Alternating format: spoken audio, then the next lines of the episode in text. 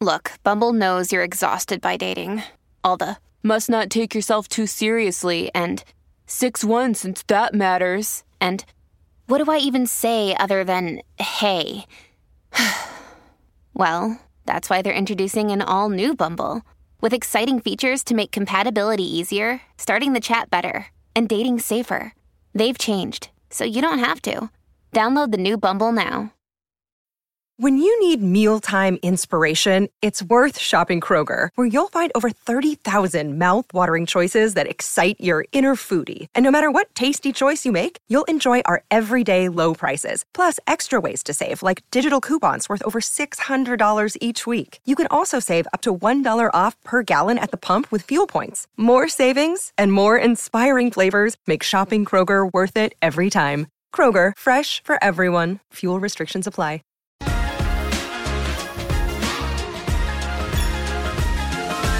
¿Qué onda, corazones? ¿Cómo están? Oigan, bienvenidas a no solamente un nuevo episodio, sino una nueva temporada del vuelo de una abeja, el podcast. Me da muchísimo gusto estar de regreso, las extrañé bastante. Espero que ustedes también a mí. No olviden que este es un espacio seguro de plática, chisme y aprendizaje de todo tipo de temas, con todo tipo de personas.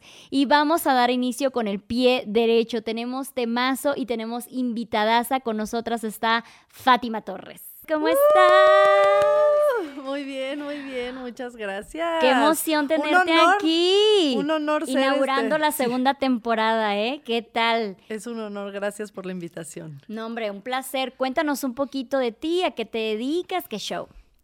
Bueno, yo soy Fátima Torres, soy actriz desde muy pequeña, sigo siendo actriz, pero bueno, cuando me convertí en mamá, pues decidí meterme a todo este mundo de, de redes sociales y abrí mi canal y empecé a compartir un poco de, de mi proceso, igual en mi Instagram, en TikTok y todo eso. Y, y la verdad es que me gustó mucho. También tengo mi podcast, que ya estuvimos. estuvimos ahí está ahí, la parte muy 1 bueno. para que corran a ver la parte 1. Sí. Eh, se llama Con Madres, ya llevamos cinco años con el podcast. Empezamos eh, mi socia y yo, que es Lore, eh, literal cuando nació mi primera hija. Entonces, pues ha sido bien bonito ese camino, hemos aprendido muchísimo.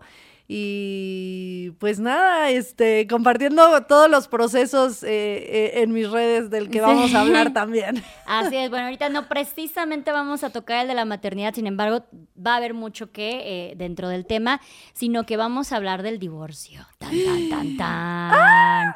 Me encanta tenerte aquí porque, digo, yo ya he hecho en la temporada pasada, durante los 58, 59 episodios con, con el especial, hablamos un poquito de mi situación, yo también empecé desahogándome y todo este show, y pasaba de que casi siempre que hablaba de lo que me pasó en mi, en mi relación, en mi matrimonio, en mi separación y todo esto, como que invalidaba muchísimo mi historia porque, bueno, sí, yo, yo sé, también fui impulsiva al casarme al mes con un desconocido y todo lo demás, pero en tu caso se podría decir que tú hiciste todo bien. Tú tomaste tiempo para cada paso. Entonces, cuéntanos un poquito de cómo fue el llegar al matrimonio para empezar.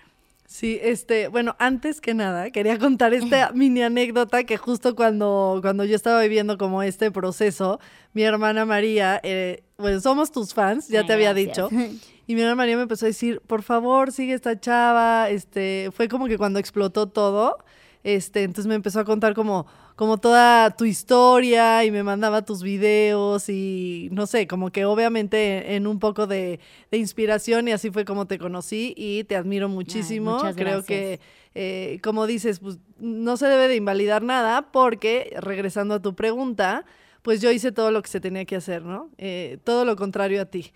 Yo pues tuve mi noviecito, que de hecho salimos y era como que no puede ser tu novio hasta que ya lo hayas conocido, ¿no? Este, en mi caso, eh, mi familia es abierta en el sentido porque estamos en el medio artístico, ¿no? Pero sí, sí es conservadora, ¿no? Mis papás eh, son conservadores, pues somos 11 hermanos, ¿no? Los hijos que Dios me mande y, y, pues todo eso. Entonces, eh, dentro de todo es conservadora, pero también abierta porque se tuvieron que abrir al nosotros estar en el medio artístico desde, desde chiquitos en las telenovelas y pues no, no puede ser tan cerrado, ¿no? Pero pues sí tuvimos esta educación eh, llena de valores, que yo, que yo digo, pues los valores eh, ahí siguen y estoy totalmente agradecida, pero pues con ciertos prejuicios, ¿no? Entonces, eh, pues justo cuando yo conozco a, a, Héctor, pues era todo lo que, lo que buscaba, ¿no? Este, que eran como cosas más banales, ¿no? A lo mejor que tuviera una familia bonita, nos conocíamos, nos conocemos desde chiquitos, o sea, era mi historia como niño bien. Niño bien, como de telenovela, este, entonces fue mi primer novio y mi único. Wow. Hasta la fecha. este, ya no va a ser, ya no va a ser, ya no va a ser el único, pero ¿A los cuántos años empezaron a andar? A los 18, te digo, en, eh, eh, en este rollo de, de, de, ser como una familia conservadora, pues sí llegué a salir y todo, pero no tenía novios, todo era como, tenía que ser como muy formal. Y pues hasta, hasta con él fue que a, a mis 18 años empecé a andar con él duramos ocho años de novios y este, y te digo, hicimos todo, ¿no? Duramos muchísimo de novios, este, medio anillo, nos casamos al año, este, ya casados tuvimos a, o sea, nunca me fui a vivir con él, siempre, este, me fui, salí de blanco de mi casa. y, y de ahí, eh, pues dos años de, de, matrimonio y tuvimos a nuestro primer hijo y a nuestro segundo y hasta que terminó en divorcio. O sea, todo bien, li li literal, porque a mí siempre me dicen es que qué esperabas y yo creo que tanto tú como yo siempre esperamos lo mejor, o sea, siempre esperamos que ese hombre que decidimos, esa pareja que decidimos que va a ser eh, para toda la vida, pues sea eso, para toda la vida, pero en el proceso siempre se va cambiando. Entonces, a mí cuando me dicen es que no lo conociste bien, Sí, o sea, yo, yo entiendo perfectamente mis red flags, las, las veo, las acepto, sé, sé que hice mal, sé que pude haber conocido un poquito más a la persona, tal vez dos semanas más, no sé, pero sí pasa de que nos, somos constantes en nuestro cambio, ¿no? Vamos evolucionando constantemente. Entonces, en tu caso, conoces a alguien de toda la vida, llevan ocho años de relación juntos, tú juras que conoces todo de esa persona. Y, Duran ocho años casados incluso. Sí, 16 y, años juntos. Y, wow. y, y, o sea, quería decir lo que, lo que dijiste, que nunca vas a saber si eh, estando 16 años juntos hubieran estado para toda la vida juntos, claro. ¿no? Este, uh -huh. Claro que hay red flags y claro que uno aprende de eso, pero en mi caso personal yo creo que fue que yo crecí con él, ¿no? Este, normalizando ciertas red flags que a lo mejor eh, están muy normalizadas en la sociedad, ¿no? Porque a veces eh, como que la gente cree que red flag es algo como muy obvio, ¿no? Uh -huh. Este, eh, que no te deje salir, que claro. te diga cómo te vistas, este, así como muy obvio cuando a lo mejor lo están haciendo a través de una manipulación, este, ¿no? O, o, o de otra forma haciéndote como como chiquita, ¿no?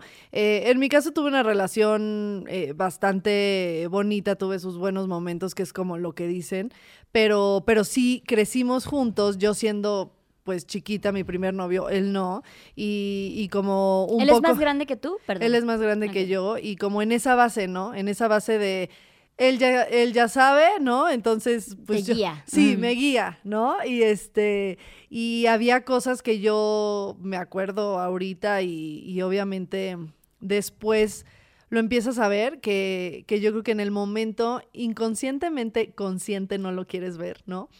Pero, pero empiezas a decir, claro, ¿no? O sea, esto a mí no me hacía sentido, no me hacía sentido ciertas cosas.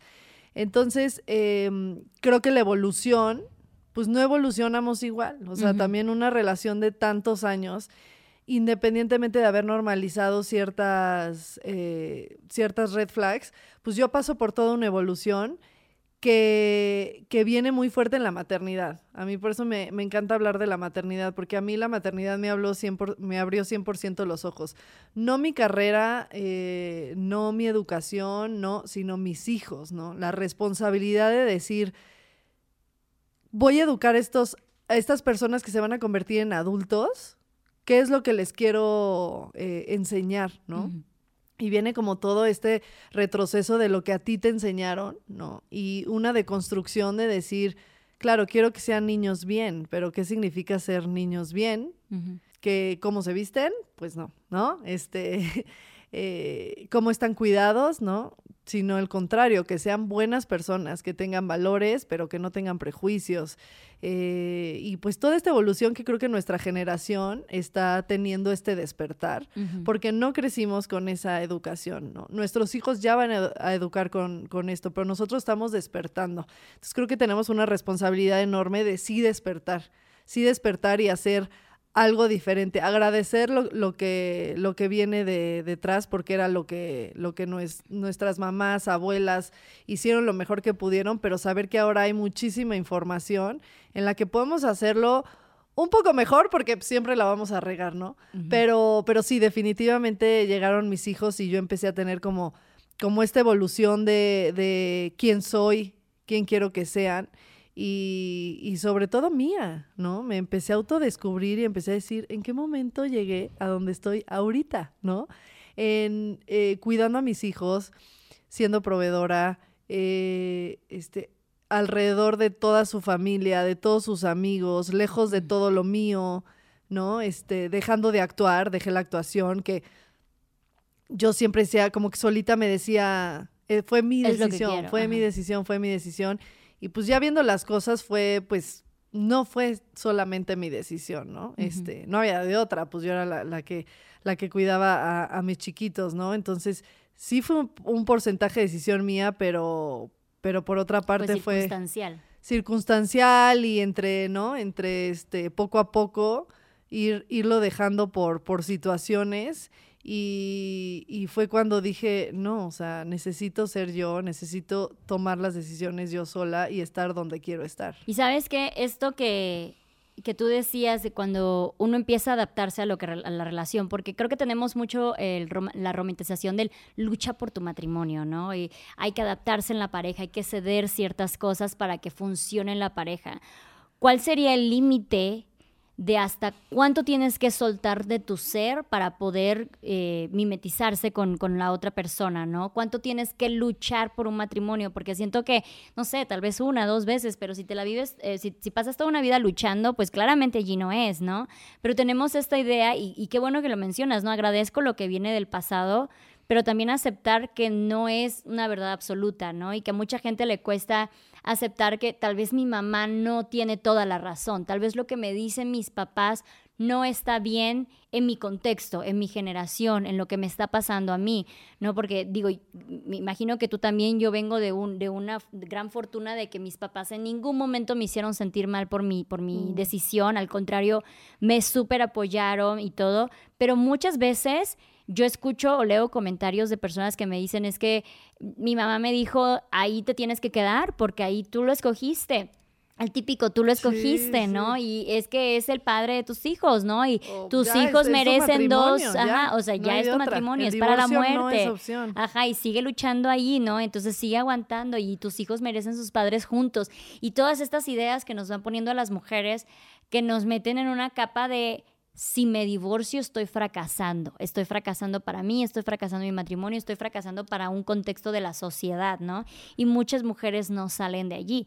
Por eso tan importante tener estos espacios donde hablemos de por qué también es válido, ¿no? O sea, y es, y es importante que si no estás a gusto, que si no te sientes desarrollada, que si obviamente estás teniendo violencia de algún tipo, psicológica, física, financiera, que luego esta es como que la que menos eh, se visibiliza, eh, es necesario también salir de allí y cuando lo logras te das cuenta que no fue un fracaso, que fue un éxito. En tu caso, dices que fue más como que dejaste de ser tú como persona, o sea, los tipos de violencias no eran como que tan pues ya sabes, el típico de, ah, si te pega, obviamente salte de ahí, ¿no? Si te engañas, salte de ahí, ¿no? Sino que son más minuciosos, ¿no? Más minuciosos, y por, este, digo, esto sí nunca lo he platicado porque la verdad la verdad es que he sido muy discreta porque al final es el papá de mis hijos, tenemos una buena relación y es una buena persona. Creo que también viene como de, te digo, de toda esta educación, de esa evolución que a lo mejor él, él no tuvo y este, y, y, yo sí, pero sí, yo llegué a una situación en la que este, eh, ¡ay! en exclusiva. En exclusiva. Eh, no, pues es que fue diferente. Ah, mi caso fue diferente al tuyo, ¿no? Yo, por ejemplo, también me, me, me pasó mucho que me decían así como que, ¿cómo le haces para estar tan contenta? ¿Cómo le haces para, cómo saliste? ¿Cómo? Y fue cuando yo ahorita empecé a compartir y dije, a ver, yo mi duelo lo viví en primera en la relación, porque ahorita que hablabas esto de luchar, yo sí luché muchísimo por mi matrimonio. Luego a mí también me han escrito en mis redes, deja tú que si la familia, que si tal, en mis redes así de este, tienes que luchar por tu matrimonio, no la primera vete, y es como, duré tres años, así de, del día que yo dije, él no, no lo va a captar nunca y, o sea, no, no vamos a avanzar de aquí y esta va a ser mi vida si yo decido, a que me, a que se fue de la casa, fueron tres años.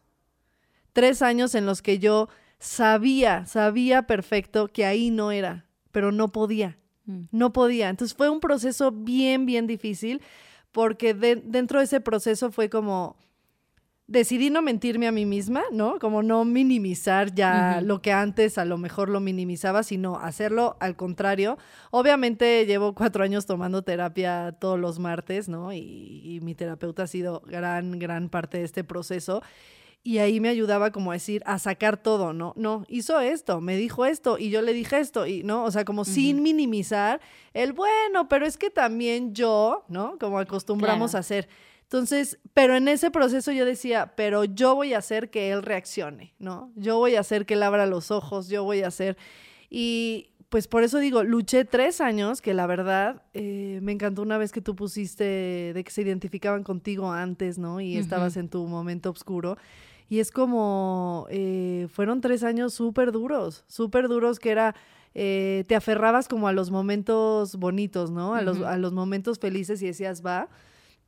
Y también algo que yo decidí fue vivir este proceso eh, en privado, en privado, que a lo mejor en tu caso fue circunstancial. Sí. Que pues la otra persona se metió a hablar y a contar todo, pero en, en mi caso, incluso con mi familia pasan estos tres años que yo pues estoy entre, entre luchar por tu matrimonio, pero sin mentirme, sin, o sea, tratar de lograr a lo que quieres, hasta que digo, no lo, no, y es momento, y este siempre pasa algo como fuerte que hace que, que, logres tomar la decisión, ¿no? Entonces él se va de la casa después de esos tres años y este, y empiezo yo como este proceso ya de, ya, de sanación. de sanación y, justo lo empiezo sola, totalmente sola, porque termino con él, este, bueno, cuando él se va de la casa, todavía había un porcentaje de como que, ¿no? Él queriendo entrar, yo todavía no estar 100% segura de que este era el final. Yo todavía esperanzada de decir, esta separación lo va a, hacer reaccionar, ¿no? Lo va a hacer reaccionar y no al contrario, y yo sufriendo y yo, este, ¿no? Hasta que llega un punto en el que solito, eh, solita, pues despierto diciendo, ya estoy lista, ¿no? Entonces creo que hay que ser muy pacientes porque sí es bien difícil. Yo me acuerdo también que cuando estaba en, en esa situación y le contaba a amigas o a alguien, me, me, decían, todo va a pasar, todo va a pasar, ¿no? Y yo era como, pero ¿cuándo? ¿Cuándo va a pasar? ¿Cuándo va a pasar? Entonces sí, sí es real que tienes que, que tú seguir trabajando, enfocarte en ti, en el amor propio que de repente a mí me gusta decir, parece, este, parece un cliché, pero el, está, todo radica en el amor propio. Yo no, yo no tenía un, un, un, amor propio, ¿no? Entonces paso todo esto, decido yo hacerlo yo sola, como para que el ruido no, no hubiera ruido en mi decisión, ¿no? Incluso con mi familia.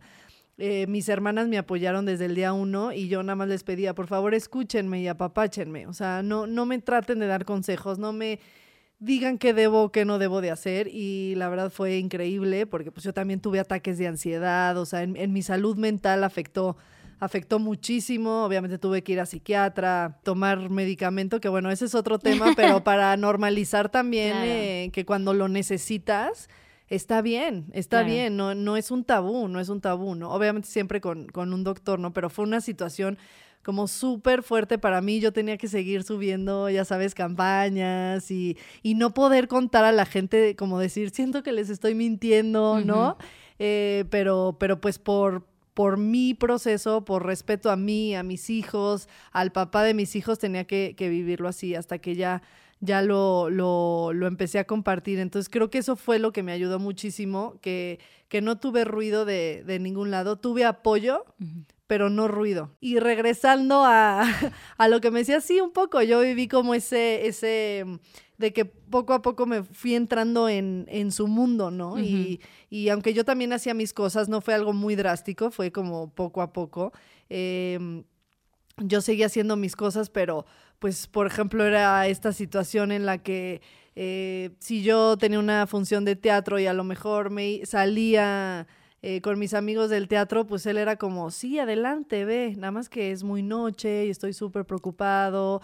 Y entonces, ¿a qué hora te vas a venir? Y yo, bueno, en un ratito y a los 15 minutos, oye, es que este, yo creo que ya es muy tarde, ya sabes, así. Mm. Entonces, ese tipo de cosas que, que están muy normalizadas también en, en la sociedad, ¿no? No es por justificarlo ni nada, pero yo creo que es cómo vienen educados y hasta ni se dan cuenta realmente de, de, esa situación. Entonces, con ese con ese pequeño ejemplo fue que pues yo chavita, así crecí con él y así, y él como que me enseñó lo que era tener una relación, entonces terminé en una relación eh, totalmente suya, ¿no? De hecho, cuando me separo digo, ¿qué va a pasar de mí? Este, me la vivo con mis hijos, todos mis amigos son sus amigos, ¿no? Este, eh, sus papás, todo, mi familia está como lejos y y bueno, te, das, te vas dando cuenta que no. Oye, hay muchos, muchos puntos que quiero tocar de ahorita de todo lo que acabas de, decir. No, es que es muy. Me siento en terapia. Es muy interesante, o sea, es muy importante hablar de todo esto. La primera es la violencia psicológica no solamente es te insulto, te maltrato, o sea, que sean como que obvios de que te estoy haciendo sentir menos, ¿no? A veces empieza con un, ay, vas a salir con tus amigas, bueno, está bien, yo voy a estar aquí solito, eh, pues nada, sin nada que hacer, que tú solita, o sea, empiezas con una manipulación que tú solita dices, yo también bueno, voy sabes a ir con que mis no, amigos. no voy a salir, voy a quedarme contigo, y así estamos juntos los dos, ¿no? Entonces, eh, que entiendan también que... Eh, es muy, por eso es tan, es tan peligrosa, ¿no? Es, se va a escuchar hasta mal, pero a veces la violencia física es como que la, menos preocupante porque es la más notoria. O sea, rápido te das cuenta de ella, ¿no? Totalmente. Pero lo que es la psicológica, la financiera, es tan minuciosa es tan pequeñita, es tan de poquito a poquito, que pasa eso, que llega un momento en que estás en su relación, o sea, donde tú ya pareciera que no tienes voz ni voto, aunque piensas que tú tienes voz de voto y tú lo haces por ser buena esposa. Aunque tú este, mantengas la casa, por ejemplo, ¿no? Yo he oído también muchas historias de, por ejemplo, es que hicimos un acuerdo que, que yo pagara como los gastos de, de la casa y, este, y él lo extra, o al revés, ¿no? Y entonces yo decido en qué se gasta, en qué. Entonces, eso es violencia económica. Claro, no es de te quito tu dinero, o sea, saben, son como cosillas muy minuciosas que se deben de ir hablando poco a poco y cuesta muchísimo luego darnos cuenta de ellas. Entonces, eso es como el primer punto. El segundo punto que creo que nos identifica muchísimo a los dos es que al ser figuras públicas, y no solamente pasa en figuras públicas, pero al, ser figuras públicas, una vez que decimos, saben que ya mi relación, by the way, no estaba funcionando, y la gente te empieza a atacar de solamente es solo una mentira, solamente nos mostrabas lo bonito y cosas así. Y hay varias cosas, porque esto no solamente pasa por ser figura pública. Una genuinamente quiere autovenderse la idea de que la relación vale la pena lucharse. Entonces quieres obviamente maximizar esos momentos bonitos. Miren qué bien nos vemos juntos. Miren, algo mínimo que hizo, uy, haces como cinco mil stories de esto porque qué precioso es un caballero, ¿no?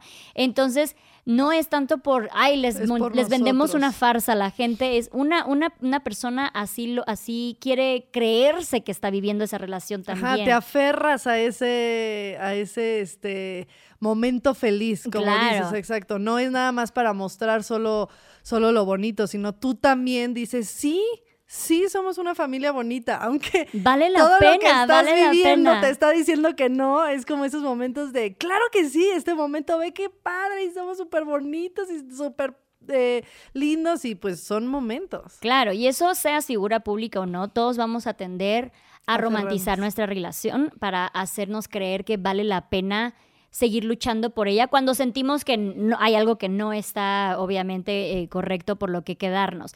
Entonces tener un poquito de paciencia porque igual el día de mañana en tu caso que lo viviste silencioso, si llega de repente a tu hermana, tu mamá, tu amiga, tu vecina y dice, ¿sabes qué? Me separé porque resulta que era, eh, teníamos estos problemas, o era infiel, o era violento, o ya no había amor, porque también se vale separarse nada más porque el amor deja de fluir, ¿no? No nada más porque, sí, porque te hay violencia de algún tipo, simplemente te desenamoras. Entonces, tener como que esa paciencia con la persona de no, tú me mentí. O sea, no se trata de ti, no se trata de lo que a ti te hicieron creer que esa relación era, sino lo que esa persona estaba viviendo y cómo estaba en ese momento luchando para seguir sobreviviendo en esa relación. Eh, otro punto es, porque tú decías, bueno, hay cosas que normalizaba, siento que, sentía que yo aceptaba. Creo que todos tenemos derecho a escoger qué cosas sí aceptamos y qué cosas no, ¿sabes? Qué cosas iban a ser break deal y qué cosas no. Creo que hay gente, eh, a mí me pasó, por ejemplo, en mi relación, que yo sabía que tenía ciertos tipos de violencia, pero no tenía una persona celosa conmigo, no era una persona eh, posesiva, no me decía nada de mi ropa, no me decía de por qué te llevas con esas personas.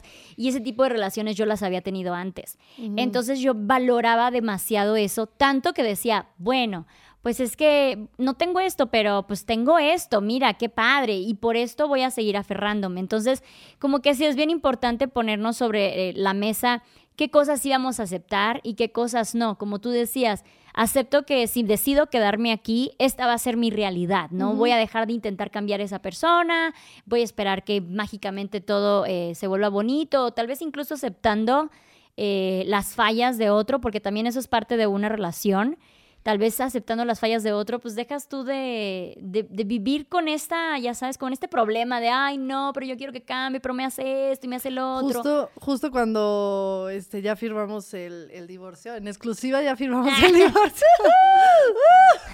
este, que ahorita hablamos de eso, que ahorita hablamos de eso.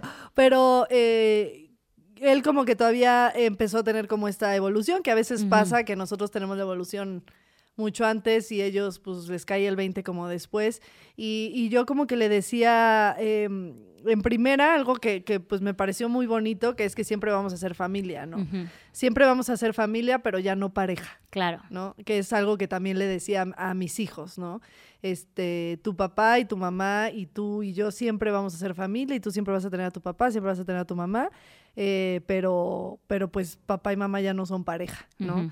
Y, otra cosa que le decía es que eh, pasara lo que pasara, eh, se iba a acabar, ¿no? O sea, él y yo ya nuestro destino no era, no era estar juntos. Mm. Entonces, justo le decía, a lo mejor si yo fuera una persona que pudiera vivir así, ¿no? Porque también se respeta, también se respeta. Hay mujeres que dicen, ¿sabes qué? Pues yo, yo no tengo esas, eh, esas necesidades de, de, a lo mejor de buscar que él sea este 50-50 papá o, de buscar yo trabajo, al contrario, yo necesito un apoyo en otro sentido, ¿no? Como sea. Eh, Incluso mujeres que están ok con que su pareja tenga otra pareja y es como sí, que... Sí, hay relaciones abiertas y todo. Eh, o sea, mientras tú seas fiel contigo y digas, ok, esto va, me late, sí, sí quiero vivir con esto. Pero en mi caso yo le decía, pues no, pues no, o sea, no, digo, sí no fue el acuerdo que hicimos también, ¿no?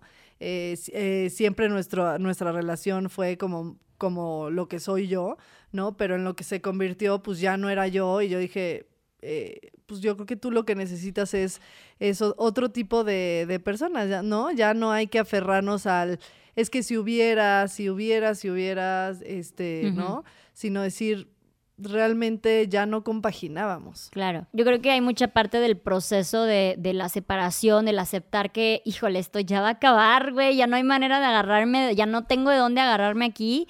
Es eso de los si subieras, ¿no? Se vuelve bien frustrante porque si de repente te quedas de, güey, cabrón, si nada más hubieras hecho esto diferente, sí, sí, sí. güey, tuviéramos toda la vida fantásticamente Oye, pues Yo, yo duré así tres años.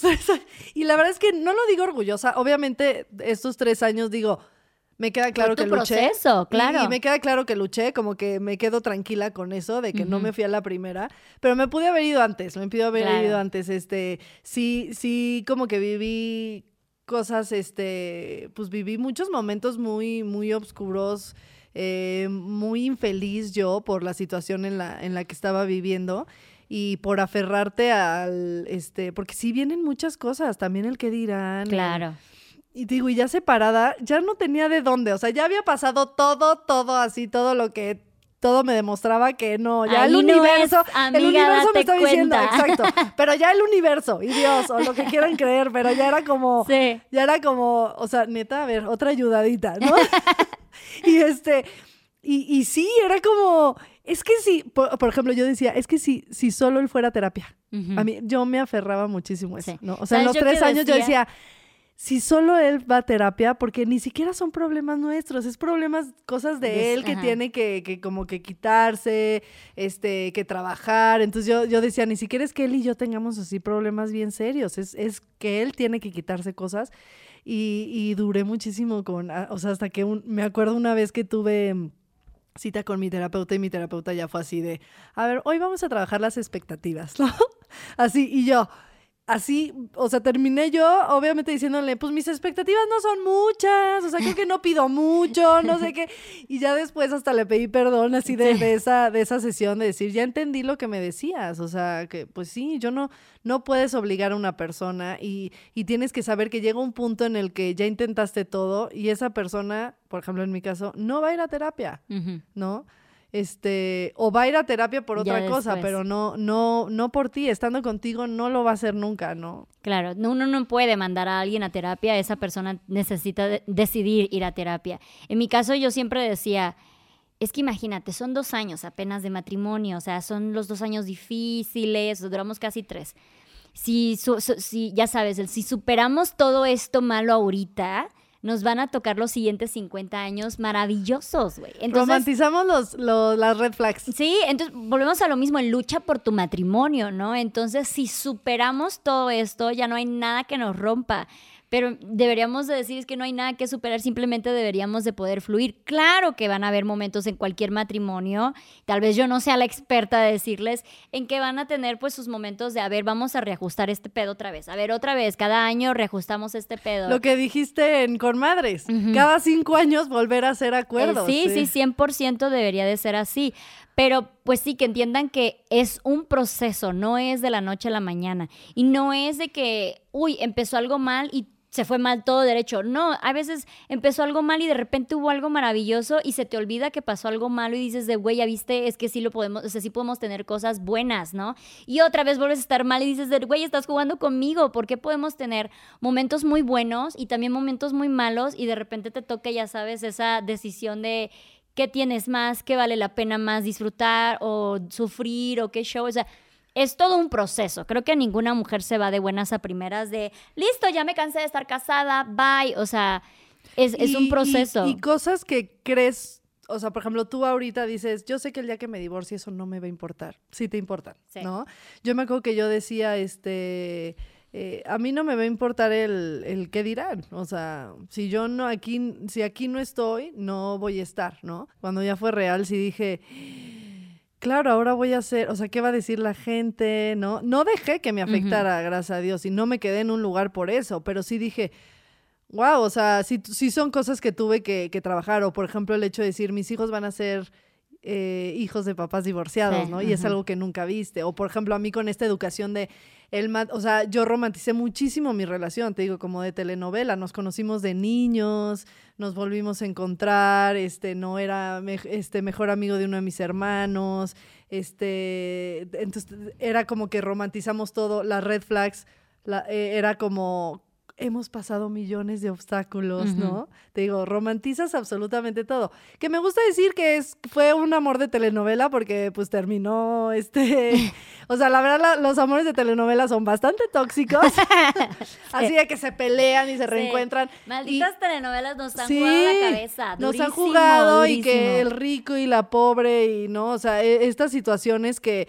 que Yo lo rescato, yo lo cambio. Todo sí, eso. exacto. O, o me empodero y después él me ruega y es como, no, o sea, si no te quiso, ¿no? Si no te quiso en algún momento, no te va a querer después. Y este, entonces sí, como que siento que, que romanticé muchísimo, muchísimo mi relación y, y también por eso me costó muchísimo trabajo salir, ¿no? No, incluso la la idea, la utopía. idealización. Yo lo idealicé. La utopía que tenemos de lo que va a ser nuestra familia, crecer juntos y de viejitos y vemos a ver a nuestros nietos juntos. Eh, cuesta muchísimo quitarse esa imagen de la cabeza, ¿no? En, en mi caso, eh, me acuerdo que fue de el, el típico que se- mi familia se destruyó, mi familia se descompuso. Entonces, como que aceptar de, no, mi familia dejó de, o sea, mi núcleo familiar dejó de ser el concepto que antes tenía y se transformó a lo que es ahora. Entonces, en vez de utilizar la palabra se destruyó, se acabó, mi familia se rompió, lo que sea, es se transformó. Porque lo que decíamos de que nos tienen tan romantizado, nos tienen tan eh, eh, taladrado en la cabeza de el núcleo familiar es lo más importante de la vida, ¿no? Tener familia es lo más importante de la vida. Estoy completamente de acuerdo pero se nos olvida decirnos también que existen diferentes núcleos familiares. Existen las parejas que no quieren tener hijos, existen, las parejas que ni siquiera se quieren casar, existen las madres solteras, los padres solteros, existen los hijos que viven con los abuelitos, todos esos son núcleos familiares y son igual de importantes que el mamá, papá e hijos. Entonces creo que empezando por allí, también te ayuda a sanar un poquito más. Entonces, cuando yo dejé de utilizar en mi cabeza la idea de mi familia se desmoronó, se rompió, eh, ya no tengo esa familia, como que empecé a, utilizar el simplemente se transformó, ah, sí, mi familia, Gay y yo somos mi familia, o sea, como que también empecé a sanar esa parte. A mí me pasó con el piensa en tus hijos, mm. ¿no? O sea, que de repente decían, no, pero piensa en tus hijos, como no te divorcies, piensa en tus hijos. Entonces yo dije, ok, voy a pensar en mis hijos. Exacto. Y por mis hijos me voy a ir de ahí. Exacto. ¿Qué quiero en un futuro eh, para mi hija? A veces cuando, cuando alguna vez oí esto de alguien, cuando te quedas en una relación en la que no quieres estar, tus hijos lo que aprenden es a quedarse en relaciones en las que no quieren estar, pero no solo de pareja, ¿no? Puede ser laboral de aguantar a lo mejor un jefe súper tóxico que los trata mal, un, trabajo donde son infelices. Y dicen, pues así es, así es. Entonces, justo dije, eh, voy a pensar en mis hijos, qué ejemplo quiero para ellos, pues enseñarles que cuando no es, cuando ahí no es, vete, ¿no? No tienes por qué aguantar. O, por ejemplo, este, no son formas de, de, romantizar una, una, relación, ¿no? Porque sobre todo a, a, la grande, pues sí le llegó a tocar ciertas discusiones, aunque lo cuidábamos mucho, ¿no? Pero era como, si seguimos así, ella va a normalizar, o, no solo discusiones, a veces es como que uno cree que, ay, no me oyeron discutir, pero la tensión del día al día ellos lo sienten, o sea, la tensión de que estás como a la defensiva con el otro y como que te caes mal y, y cualquier cosita es como, ah, sí, órale, ah, no sé qué, ellos también lo están viviendo. Hasta la falta de química, ¿sabes? De yo nunca veo a mis padres abrazándose, besándose, jugando, o sea, nunca se separaron, estuvieron en la misma casa, pero apenas si se pelan, o sea, ¿saben? Son, son roomies, eso tampoco es pues, uy, qué padre, o sea, qué exitoso el asunto, ¿no? No es un buen ejemplo. Exacto. Y no es sano. No es sano también para ellos que crezcan en un ambiente, porque como, como lo que dice todo el mundo, los niños tienen que creer en un ambiente lleno de amor. Y creo que ahorita, eh, separados, realmente crecen, eh, están creciendo en un ambiente lleno de amor, con una mamá mucho más libre, mucho más feliz, eh, realizada, ¿no? Eh, con un peso este, que se quitó de encima. Entonces tenemos momentos de mucha más calidad, igual con su papá, a lo mejor este, al verlo esos tiempos tienen momentos como mucho más bonitos. Y lo que sí, que tú sabes que eh, tanto en Conmadres y en mis redes hablamos de, de, lo real, tampoco es miel sobre hojuelas, ¿no? Tampoco es que te, te separas y los niños son ¡wow! ¿no? Claro, Claro que hay un momento, por ejemplo, Isabela, en, en cuando, cuando se fue su papá de, de, la casa, pues sí como que decía, ¿y, ¿y, por qué no está mi papá aquí cuando me levanto, no? ¿Y por qué no está cuando me duermo? Y, quiero irme con mi papá. Y sí, como mujeres, como papás, porque también puede pasar al revés, como mamá o como papá, pues duele muchísimo, duele muchísimo porque no quieres que tus hijos sufran absolutamente nada, pero ese, ese proceso es mínimo a lo que viene en el futuro, ¿no? Entonces sí, sí hay momentos duros donde es como, quiero a mamá y papá y que tú aquí oyes que se te rompe el corazón y que quieres llorar, pero bueno, lo que yo intentaba hacer era estar fuerte y, validarlo, validarlo, porque muchas veces también la gente hace como Aquí no pasó nada. Aquí no pasó nada, como no, es como, entiendo que te sientas así, ¿no? Este, entiendo que extrañes a tu papá, ¿no? Estoy contigo, pero pues ahora sí es esta situación y vas a ver que, que, que se te, o sea, que esto va a pasar. Claro, y eso es bien importante tocar. Hay que aprender a separar tu ex esposo del padre de tus hijos. Son dos personas diferentes. Yo lo que decía era de, yo a mi, a mi ex, nada, o sea, que se olvide, no quiero nada con él, no quiero, o sea, no lo ayudo, pero al padre de mi hija, lo voy a ayudar y, y voy a desearle lo mejor y voy a, eh, no sé, hacer que mi hija crezca con un padre, lo que sea, ¿no? O sea, hasta su punto, ¿no? Yo, yo intenté profetar muchísimo con el, el, el divorcio no es una guerra, no tiene por qué ser una guerra, podemos llegar a acuerdos, podemos intentar hacer esto. Se volvió una guerra, ¿ok? En Oye, algún pero- momento. Déjame pararte ahí porque comparando nuestra situación de que la mía era historia bien bonita, todos juntos, to- este, Sí. eh, sí tuvimos momentos bien bonitos y novios de toda la vida y este su familia y bla bla. Yo creo que está cañón que no se convierta en una guerra. Está bien difícil. ¿Sabes por qué? Porque está muy difícil que los dos estén en el mismo Claro. momento de, de evolución de- del rompimiento, ¿no?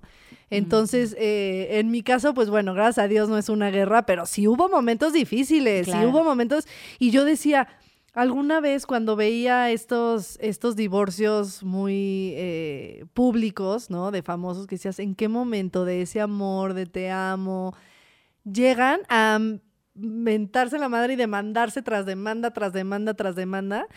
Y, y en algún punto dije, lo entendí, lo entendí sin llegar a ese grado, gracias a Dios, pues nosotros nos fue un acuerdo y no, no llegó a, a tal grado, pero, pero sí hubo momentos Claro. este, de dos personas eh, este, normales, por así decirlo, ¿no? De, de que al no estar en el mismo canal, eh, tanto lo económico, eh, los niños, todo eso empieza a ver como una, una guerra de, pues como yo no estoy ahí todavía, pues, Claro. no me encanta, ¿no? Entonces, Sí. no, no te, ¿no?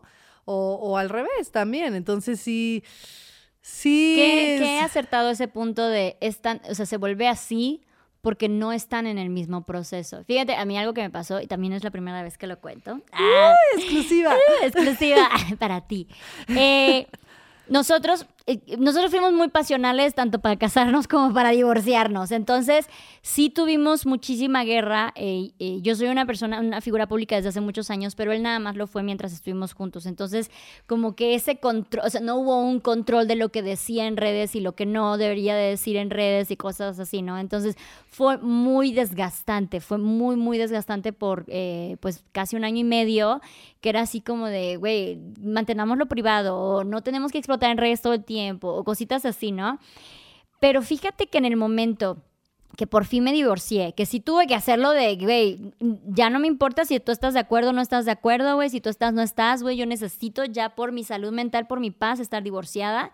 En el momento que me divorcié, siento que a él le llegó el como, "Uf, ya, o sea, ya no hay vuelta atrás, ya fue, Sí. ya no hay nada por qué pelear, ya no hay nada por qué Y discutir. cambió el- Y le cambió el chip completamente. No es como que, ay, ahorita estamos de maravilla, pero siento que ahora ya puedo tener una, porque incluso nos dejamos de hablar muchos meses, le- le- incluso yo limité la, o sea, anulé la, convers- la interacción con mi hija y siento que a partir de ya el divorcio, como que ya pude empezar a hablar con el padre de mi hija, no con mi ex con el padre de mi hija y él estuvo de acuerdo de hablar con la madre de su hija, ¿no? O sea, como que ya ya no tenemos este feud porque ya estamos divorciados, güey, ya fue, ¿sabes? Exacto. Entonces ya es como que ahora veamos por ella, ¿no? Si quieres estar presente, veamos por ella. Y sí nos empezó, o sea, tiene, es muy reciente porque literal mi divorcio fue hace creo, un mes, una cosa así, y apenas hemos empezado a tener como que nuevamente las llamadas con, con Gaia, pero como lo que dices, Gaia aunque no haya convivido con él y no lo ubica y no lo cosas así, sí ve en las caricaturas que hay papás, sí ve en los cuentos que hay papás, sí ve con sus amiguitos que hay papás. Entonces, naturalmente ella va a decir papá a alguien, ¿no? Y a veces era de que nos subíamos un taxi y veía un señor y papá, o sea, como que hubo un proceso en que para ella un papá era un Sí, sí, sí. señor, ¿no? Entonces, de O repente... tu amigo y o es cualquiera, como- ajá. Entonces, cuando yo le dije, y, y también es un poquito agarrarme el ego, porque cuando yo le dije, oye, hoy vamos a hablar con tu papá, vas a tener una llamada con tu papá, o sea, Gaia estaba fascinada, ¿sabes? O sea, era de, y fue la niña más carismática, eh, risueña, romántica, educada, o sea, lo dio todo, me dejó súper bien a mí, ¿eh? Eso. Entonces, por ahí bien, Gaia. Pero claro que dentro de mí era así de, no se lo merece, él no se lo merece, pero mi hija sí.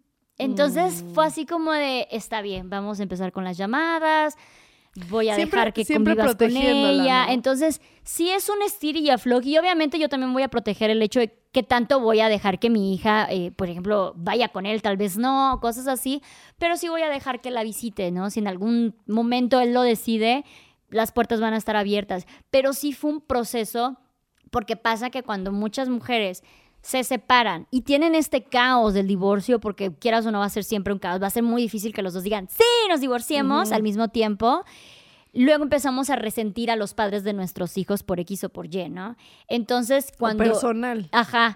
Y nuestros hijos, como ni se enteran, porque no deberían de enterarse del drama que está pasando acá, pues ellos van a seguir viendo a, sus, a, a ambos padres como que, güey, son lo mejor del mundo. Entonces, sí es como que agarrarte un poquito ahí el ego de no voy a decir nada, o sea... Empezando por obviamente nunca hablarle mal a nuestros hijos de, no- de sus padres o de sus madres, cosillas así, pero el no enojarte con, con ellos porque sus hijos los aman, ¿sabes? O sea, sí me darían ganas de decirle de, güey, no, Gaia, acuérdate que él no ha estado aquí. Sí, sí, sí. obviamente no lo voy a hacer. Acuérdate todo lo que me hizo. soy yo la que he estado aquí, no él, ¿sabes? O sea, claro que lo pienso, claro que lo siento, pero no lo actúo porque al final y al cabo, pues mi prioridad siempre va a ser ella. Mira, a mí hay varios consejos que me ayudaron, a ver si les pueden ayudar. Uno era que este no es tu ex, Exacto. no es nada tuyo ya. Eh, al decir mi ex, eh, a mí me dijeron, ya no digas mi, ya tuyo, ya no es nada. No, no, lo, no lo menciones como tu ex, es El el, papá. papá. de tus Sí. hijos, ¿no? Entonces ese como que sí me cambió el chip y yo, ok, ok, ¿no? Este cuesta, pero ya era Sí. como el papá de mis hijos. Dos, en el teléfono ponerlo así, ¿no? Este, Papá Juanito, de- papá de, este, María, lo que sea, ¿no? O sea, entonces, al tú habla- cada vez hablar con él y ver eso, te cambia el chip a que ya no es eh, tu ex odioso que te hizo esto y esto y esto, ¿no? Sino te cambia a decir, es el, el papá de mi hija, ¿no? Claro. Y la tercera, que a mí me pasó mucho que con la culpa, como que yo mencionaba, lo mencionaba mucho con mis hijos, como, y tu papá, y tu papá, y tu papá. Entonces, en algún punto alguien eh, también me dijo como, tú construye tu familia de ustedes tres, ¿no? Co- construye en tu casa tu familia de ustedes tres. Y que él construya en su casa su familia de ellos tres, ¿no? Para que en algún punto tú los protejas y, y si llega a pasar algo o a fallar algo del otro lado, no sea algo que tú también estás todo el tiempo manteniendo, ¿no? Eso me ayudó muchísimo porque yo estoy súper abierta a que creo que lo, lo que dije, que somos una familia, ¿no? Ya no somos pareja, pero seguimos siendo familia. A mí me encanta que lo vea, los vea siempre que pueda este, y, y tener una muy buena relación, pero nunca sabes en el futuro. Entonces, que, que en cada casa tenga fuerte, sus hijos tengan la relación que tienen que tener. O sea, ya no depende de ti la relación que tengan con su papá o al revés, ¿no? Si, si nos escuchan hombres, o sea, que la relación que tengan con su mamá. Tú construye tu familia. Bueno, en mi caso es de tres, en tu caso es de dos. Vuelvo a lo mismo. Yo todas las decisiones que tomo son pensando en mis hijos. Trato de dejar a un lado mi ego, mi frustración, este, mi historia, ¿no? Sino pensando en mis hijos.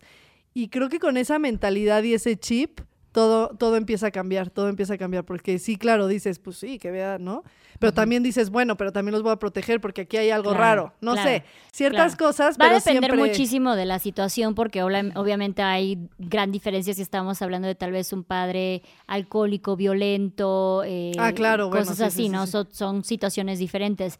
Pero sí, sí. Pero pensando en tus hijos pero- dices, ajá. no es una buena, no es, Exacto. un, no es un buen, no me siento tranquila. Entonces ves la forma, Sí. ¿no? Ves la forma, ¿sabes qué? Se va a ir la nani, o sea, vas a tener un día y yo voy a estar ahí presente, Sí. o va a estar la nanita, o va a estar, ¿no? Y por lo mismo, pues hacer fuerte tu familia de, por si algún día, exacto, un Sí. papá alcohólico, violento, en el que definitivamente no pueden estar eh, dentro de sus vidas, pues no los necesitan, Claro. porque tienen aquí eh, y no los van a desilusionar, porque tienen eh, esa base de que mi familia es así. Sí. ¿no?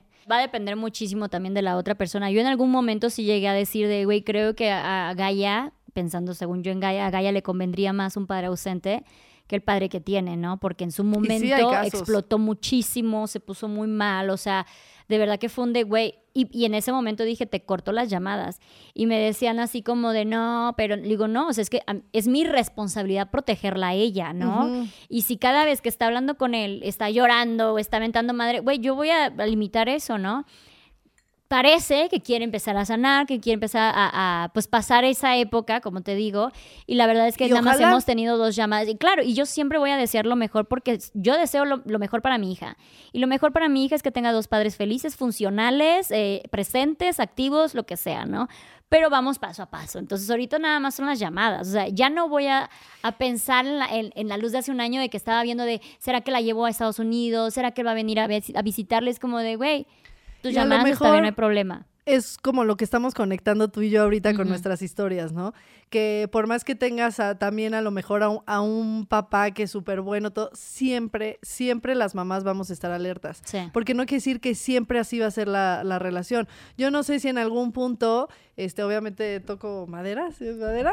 este, pero sí. eh, puede llegar a tener una pareja, que esa pareja eh, no es buena con... Ya sabes, o sea, Sí. hay millones de situaciones en las que siempre vamos a estar alerta. Obviamente a lo mejor eh, tú más, ¿no? Pero, pero siempre vamos a estar alerta porque al final no podemos confiar en, en- en la otra persona, ¿no? Entonces tenemos que, que dejar fluir y que ellos hagan su propia relación con sus hijos y no, no evitárselas, pero sí tenemos que estar alerta porque se vuelve un poco como lo que también nos dicen de adultos, ¿no? De no porque es tu papá, tienes, Tienes que que aguantar. no es como que, bueno, pero es que es, pues es mi mamá, es mi mamá. No, o sea, si tienes una relación tóxica con tu papá o con tu mamá, tú como adulto también eh, tienes todo el derecho a, a, A separar. a separar y a terminarla y a poner, a poner límites, ¿no? En Sí. esa relación. No tienes que aguantar ciertas cosas porque es tu papá. Entonces creo que se vuelve lo mismo 100%. nosotras siendo mamá con, con nuestras hijas. O sea, Sí. nosotros tenemos que, que saber poner esos límites y estar, y estar eh, alertas y,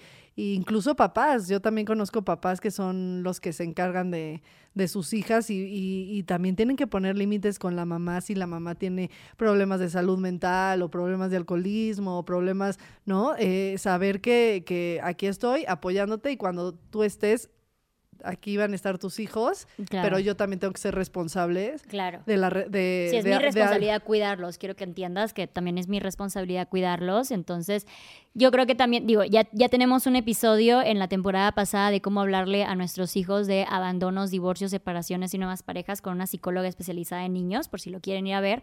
Pero también hablarlo muy natural con, con nuestros hijos, ¿no? Digo, Gaia es muy pequeña, pero si el día de mañana se pregunta de, oye, ¿por qué mi papá no está aquí? ¿Por qué no viene a visitarme? ¿Por qué cosas así? Pues como que ser muy natural de, ¿sabes qué? O sea, eh, la vida de tu papá es muy diferente a tu vida o cosas así, ¿no? O sea, o si sus papás tienen algún problema eh, pues más grave de salud mental, también contarles, o sea, como que ser muy claros con nuestros niños para que ellos también empiecen a procesar lo que realmente está pasando. Hay veces que pensamos que por no querer lastimarlos no les decimos nada, o sea, hay límites, no vamos a decir, ay, tu papá es un pendejo, no, sino que sabes que Esa es la regla número Exacto, uno, no ajá. hablar mal de... Exacto. Eso ya está hasta penado. pero también podemos hablar sinceramente. Podemos ser sinceros sin hablar mal, ¿no? Entonces, Sí, eso es como que bien importante para que también nuestros hijos, eh, si son más grandecitos, tomen ese proceso, puedan aceptar ese proceso también de por qué mamá toma ciertas medidas con papá, ¿no? Y por qué no puedo yo ver a mi papá en todo caso. Y está comprobado. A mí también, o sea, muchas veces por la culpa,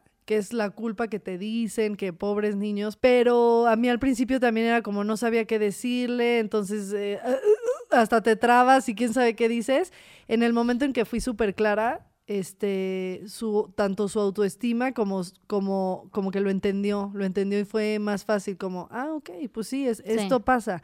Entonces sí, muchas veces creemos que los niños no, no Subestimamos entienden bastante. ajá. subestimamos y, y no y entre más claro lo tengan es que es como todo como la rutina como todo entre más más claro lo tengas y que también se lo se lo anticipes este más entienden no o sea de decir pues papá ya no va a estar durmiendo aquí no este tú te vas a ir a visitarlo tanto, o sea, depende del acuerdo que queden, o sea, el, el írselos platicando. Por ejemplo, a mí hay un tip que, que me pasaron que me gustó mucho, que Isabela tiene como su calendario. Entonces, eh, pues ella escribe los fines que se va con su papá, ¿no? Entonces ya sabe perfecto, en lugar de que todos los días me diga, ¿y cuándo voy a ver a mi papá? ¿Y cuándo voy a ver a mi papá? Sino en su calendario ya sabe qué días va a ver a- a su papá. Entonces eso les ayuda mucho como, como en seguridad y, y así. Digo, no, exacto, eso que nos lo digan las psicólogas, pero Sí. es lo que he aprendido de, de, de las psicólogas y yo creo que también siempre buscar ayuda en ese sentido, a que te sepan cómo manejarlo, cómo decirlo, siempre buscar ayuda de profesionales. Oye, antes de ir a la parte divertida, ah, que se le digo, Spy, nada más quiero tocar un último eh, punto contigo. Eh, tú decías, tuve apoyo, pero no ruido. ¿Cómo es de importante nuestra comunidad a la hora de estar pasando por este proceso? Porque yo siento que como amigas a veces vamos a querer también decir, sí, qué bueno que por fin dejaste ese bueno para nada y que no sé qué. Entonces, pero qué tal si una está así de, güey, pero igual y si quiero volver con esa, igual y nada más quiero tal vez que él reaccione y volver con él o cositas así, o incluso porque en mi caso yo, yo me separé tres veces antes de la definitiva. Entonces, ¿cómo Tú que eh, en tu caso que dices que, que, lo entendieron muy bien porque tuviste apoyo con el ruido, ¿qué recomendarías a amigas o a amigos, familiares, gente querida, gente cercana de alguien que está pasando por una separación o un divorcio? Escuchar. Escuchar. Lo único que necesitas en ese proceso, bueno, en, mi caso, era que me escucharan. Que me escucharan. No, no necesitaba que, que me dijeran, sí, ya sale, porque me causaba, me causaba conflicto.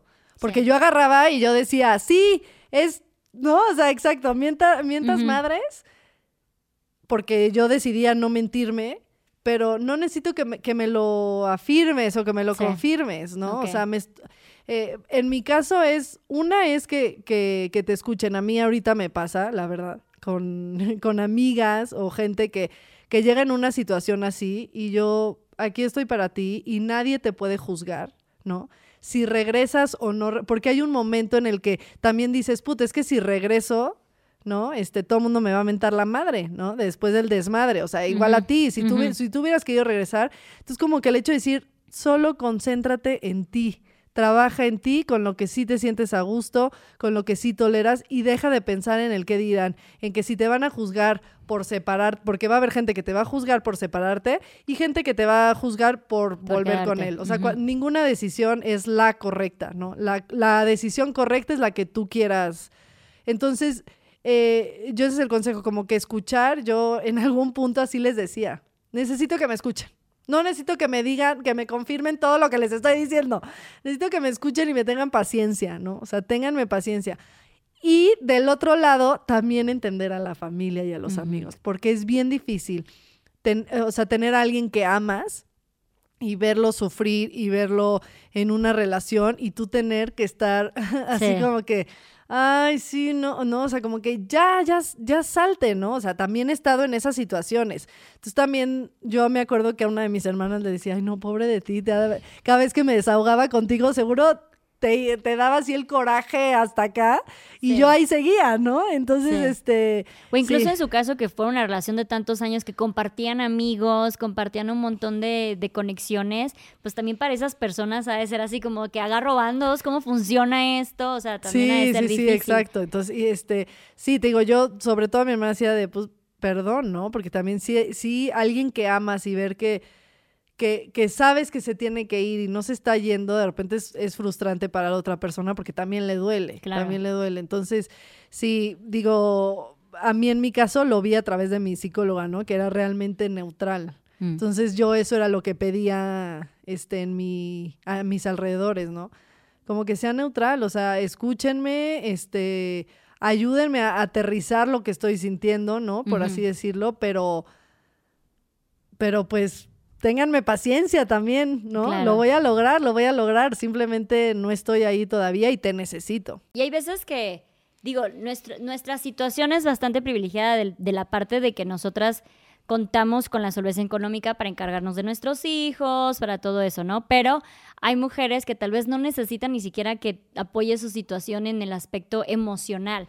Tal vez necesitan de, güey, ¿necesitas que te cuide a los niños hoy? O, ¿sabes qué? Me enteré de este trabajo porque muchas mujeres están saliendo por violencia financiera y no tiene ni un peso para salir, empezando por ahí. Entonces, tal vez el, oye, me enteré de esta chambita o sabes que tengo esta chamba en mi casa, quieres ayudarme, no sé qué, o sí, sea, o me voy a te tu apoyo, necesitas quedarte en mi casa unos días, o sea, hay como que otros tipos de apoyo que no sean solamente el emocional, ¿no? Entonces, ahí, ahí también como, como tribu, pues es, es complicado. Y ahora sí, para terminar la parte feliz, la Divorce Party. Oye, oye cuando Yo la primera vez que vi una divorce para una fiesta de divorcio, estaba yo chavita y fue la esposa de Travis Barker, la ex esposa de Travis Barker, el que está ahorita casado con Sí, Kourtney sí. Kardashian, sí, Kourtney Kardashian. Y me acuerdo que la sacaron en MTV de cómo ella hizo la fiesta y me acuerdo muchísimo del pastel porque medio intenso se ella sí era de que lo estaba matando en el pastel y el tipo todo ensangrentado. Y yo así como de, güey, qué heavy, Bueno, porque ¿no? también eran de ese Sí, estilo, ajá, ¿no? porque son rockeros y todo eso, ¿no? Yo digo, ok, todo decía, sabes, de negro y, y como que rosas de sangre y todo este show. Y yo de, ay, que, que la vida de rockeros. Bueno, pasó. Lo hace juzgaste, poco- lo juzgaste. Ah, en ese momento no lo entendía, ni siquiera, ni como para juzgarlo, ni como para no juzgarlo, nada más fue así como de que, ay, qué loco, ¿no? Sí. Como cuando ves los programas de Te muestro mi crib y cosas así. Pero hace dos años eh, fue eh, un tal Fredo que subió, que es un wedding planner, que también es creador de contenido, que subió que una clienta le había pedido hacer su, su fiesta de divorcio, ¿no? Y muestra lo de la fiesta de divorcio y todas las actividades.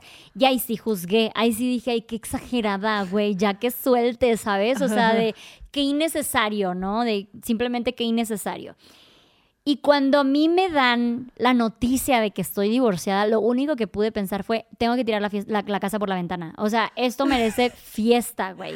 Porque llevo año y medio buscando esto, o sea, y no porque en ese momento, porque mucha gente era eh, lo mismo, de no sueltas, no, o sea, yo ya había soltado, e incluso en la fiesta que, que querían poner puras canciones como ya así, te- y la yegua, te quedó grande la yegua, y todo. o sea, sí siento que incluso tuve que fingir un poquillo porque el dolor ya no estaba. La gente espera que estés Y claro, sufriendo. y creo que eso es bien importante para disfrutar la fiesta de divorcio, el haber sanado. Y no siempre va a ser en el momento que te separas, porque mucha gente decía de, eh, cuando vieron eh, mi post, decía, ay, ojalá yo hubiera reaccionado así, pero yo estaba tirada, amiga. llorando y cosas así. Pues tal vez no es tu momento para la fiesta de divorcio, ¿no? Tal vez va a ser en el momento en que tú ya sanes, que ya no te duela, que ya hayas, te, hayas, te, te hayas levantado y todo eso, ¿no? Entonces, lo mío fue la separación. Ahí sí estuve tirada, llorando en cama, sin poder ni comer.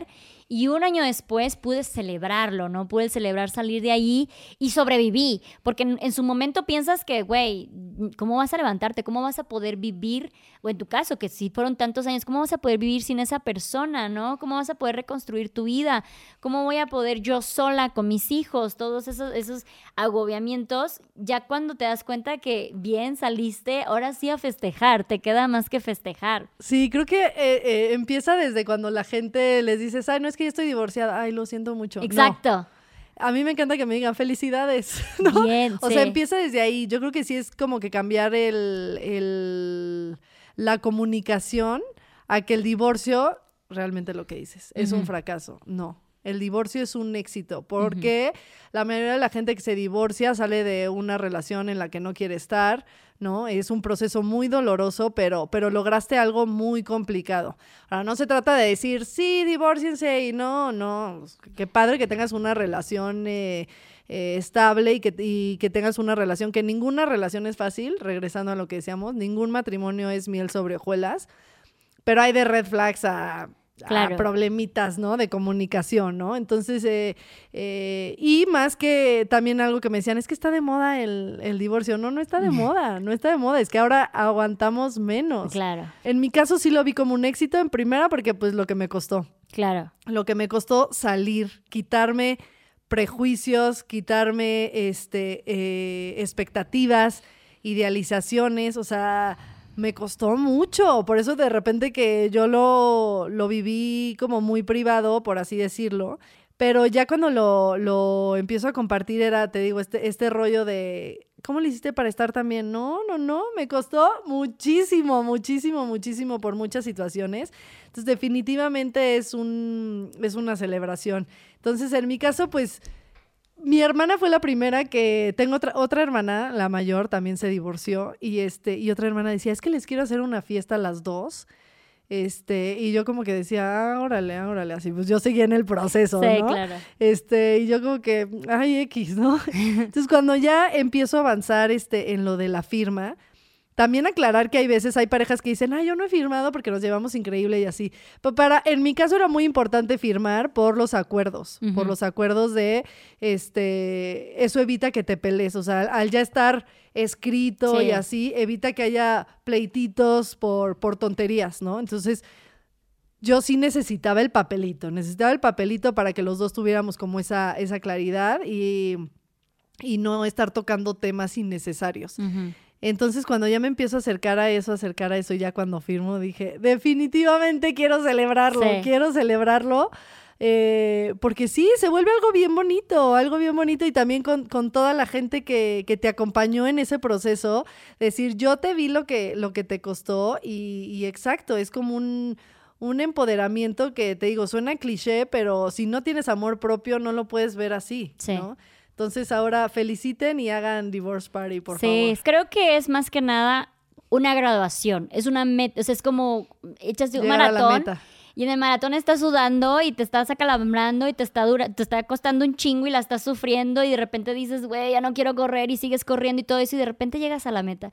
Y ahí es cuando celebras. Cuando te deja de doler, ahí es cuando celebras. Cuando ya por fin sabes que ya no tienes esta restricción legal, ahí es cuando celebras, ¿no? Entonces, esta confusión de que es cuando ya por fin tomas la decisión, Ah, no, sí, porque no, no, si hay algo, algo que creo que ha quedado muy claro en este podcast, en este episodio, es que es un proceso largo. Largo y difícil. Y difícil. Y no es lineal. Exacto. No es lineal, es de repente ya crees que ya tienes la decisión y de repente te vas para abajo y de repente te vas para arriba. Entonces sí, creo que totalmente es eh, exactamente como lo dijiste, Sí. una graduación. Cuando llegas a, al final, por así decirlo, del proceso, ¿no? Sí. Porque pues el proceso, va- tu proceso personal va a seguir. Claro. Pero el proceso de esa separación, eh, porque es lo que te decía, mi hermana me decía, yo, ay no, ni al caso. Y ahorita a mí me dieron ganas como de, como de festejar con, con las personas que me escucharon en ese proceso, ¿no? O sea, tampoco es, digo, cada quien lo hará como quiera, a lo mejor decir toda la gente, hacer una boda, ¿no? Sí. Hacer,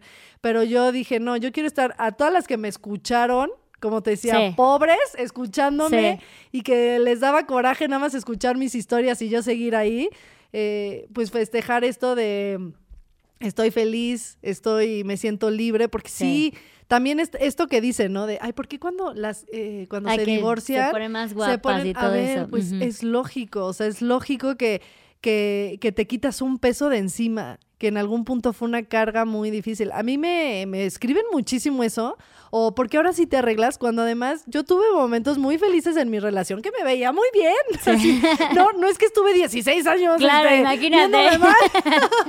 Entonces es como, obviamente tuve un momento muy difícil en el que estaba viviendo este proceso y sí fueron años y, y sí renaces y brillas y te quieres más y, y como que todo, todo compagina a que te cuidas más, pero en el sentido no porque me quiero poner buenota, ¿no? O sea, Sí. es... no, no es de que, ay, quiero buscar otro. Porque No, de hecho yo bajé de que- peso por el proceso. Mm. O sea, me acuerdo también. que me decían, ¿cómo le hiciste para bajar de peso? Y yo, no te recomiendo. y estrés. Sí, yo no te recomiendo mi dieta. Sí, ¿no? sí, sí, tuve la misma. No te recomiendo mi dieta porque la pasé bien mal. Este, pero, pero justo es eso, ¿no? Este, bajé de peso por eso, ni siquiera por lo padre. Pero claro, después es como. Eh, dejé de comer y así, pero después es ya te quieres comer mejor, este, quieres hacer ejercicio, quieres agarrar tu rutina, quieres volver a ser tú. y, y- y eso se nota. Entonces, sí, también cambiar ese chip en la sociedad, Sí. amigos, eh, Sí. este, amigues, eh, de, de, de, de no decir, no, no es un cliché, o sea, es porque estás sanando. Y, y también lo puedes ver cuando alguien pasa por un luto, un duelo de, de alguien o, o una depresión o algo así. De repente vuelves a brillar cuando, cuando sanas en cualquier situación. Sí, no, y definitivamente yo siento que si más personas, porque en, en su momento mi fiesta de divorcio se hizo viral y estuve en periódicos y redes de varias partes del país y fuera, y llegó un momento que, o sea, ya que lo reflexioné, Eso, porque, porque aparte, no, o sea, no era yo nada más, no sabes el, la alegría que tenían todos mis amigos, porque igual fue con todos mis amigos que les tocó el proceso, que me vieron llorando, que me vieron dudando, que me vieron haciendo corajes, entonces para ellos también fue un logro, para ellos fue un de, güey, nos sostuvimos aquí, lo logramos y se levantó y porque también son parte de este proceso. Y cuando empiezas, ya al día siguiente que empecé a hacer la, la reflexión, porque yo nada más dije es una reunión y de repente todos llegaron de negro y llevaron eh, eh, los velitos y llevaron, me llevaron flores, me llevaron O sea, pastel. todos y yo decía de, güey, ¿qué está pasando? Aquí me la estoy pasando bien raro, esto es como si fuera mi cumpleaños. Y ya como que yo también me entré al desmadre de que, ay, sí, divorcio, me cargaron, porras, todo, o sea, todo, todo. Y al día siguiente fue así de, güey, claro, es una, es una liberación, es una celebración y si más personas lo vieran así, no más personas se animarían a, a- o sea, no más personas en relaciones sanas se animarían a divorciarse, pero la las personas que están pasando en relaciones tóxicas, de violencia, que ya no son felices, que ya no aman, se animarían a, a divorciarse, o sea, se animarían a salir de allí porque quedaría más claro que el divorcio no es un fracaso, Sí, sino es un logro. Por lo menos te quitas, es que de por sí cuando te divorcias traes como toda esta carga personal, la carga de tus hijos, la carga de si estás haciendo lo correcto, más la carga este, social. Entonces a lo mejor, por lo menos te quitarías una carga, ¿no? Sí. Una carga social cuando, cuando se vea como, como el divorcio un, un éxito. No se trata de verlo algo padre, porque Sí. no es ni de moda, ni Sí. de nada. Es verlo como un éxito, porque yo creo que no hay persona que se quiera divorciar. Claro. No creo que nadie. Nadie es como que dice, me voy a casar para divorciarme. No, te casas con una idea, ¿no? Y entonces empezarlo a ver, pues quitarle a esas personas la carga y, y como dices, se quita ruido. Se quita ruido, porque entonces en el momento en el que tú estás, eh, o la pareja este, sigue, ¿no? Renace de ese, de- de- a lo mejor de esa crisis, o, o corta, ¿no? Pero, pero sabiendo que fue lo correcto. Yo por eso estoy tan tranquila, ya sabes, es como que ya no hay hubiera. Ya Sí. no hay hubiera ni por parte de él, ni por parte mía, ni por parte... Que claro, en un momento si era hubiera, si él hubiera ido a terapia, si, yo no hubiera, ¿no? Culpas de, de los dos. Pero por eso es como, como decir, a ver, si te quitas todas estas cargas, claro que era, o sea, era lo correcto, era, lo, era lo correcto este, estar donde estoy ahorita. Entonces sí, definitivamente. Y creo que es como un cierre también, como darle un cierre Sí. a, a ese proceso y ya no quedarte en, en lo que viví, lo que tal y ahora amor. pro- No, ahora esta soy yo y Sí. viene una nueva etapa. Y a partir de ahora no somos divorciadas, somos solteras, ¿ok? Porque no es Solteras. una personalidad estar les dejo mi te- divorciada. ¡Ah! Nuestros números aquí están. Nuestros números, ¿a dónde nos vamos a ir saliendo de aquí? Oye, muchas, muchas gracias por compartir tu proceso con nosotras. Coméntanos dónde te encuentran en redes sociales. Pues estoy en arroba Fátima Torre en todos lados. Mi podcast también, que es eh, Con Madres Podcast en YouTube, Spotify y Apple. Y pues bueno, ahí eh, he tocado también tanto mi divorcio, pero sobre todo como mi proceso de maternidad. Estoy muy orgullosa de ese proyecto porque a mí me ha ayudado mucho a eh, aprender eh, herramientas para... eh, que mis hijos tengan menos heridas de infancia, porque van a tener, ni Claro. modo, van a De tener. alguna manera nos vamos a traumar, Sí, pero, al menos pero no la verdad es que sí, te- eh, tengo especialistas bien padres que, que han estado dispuestos, o sea, que están comprobados tanto por mí como por Lore. Y, y pues tener esa información como papás creo que creo que ayuda muchísimo a que, a que crezcan adultos pues más libres y más felices y más amorosos. Así es. Pues muchísimas gracias por estar aquí y muchísimas gracias a todas ustedes por habernos escuchado o visto. Recuerden que si les gustó, apoyen con un comentario, un like, seguir, suscribirse y darle la campanita para que no se los pierdan, darle seguir en Spotify para que no se los pierdan y muchas felicidades por tu divorcio. Gracias, igualmente, y gracias por invitarme. De verdad, eres inspiración Muchas eh, para muchas mujeres, incluida yo. Ah.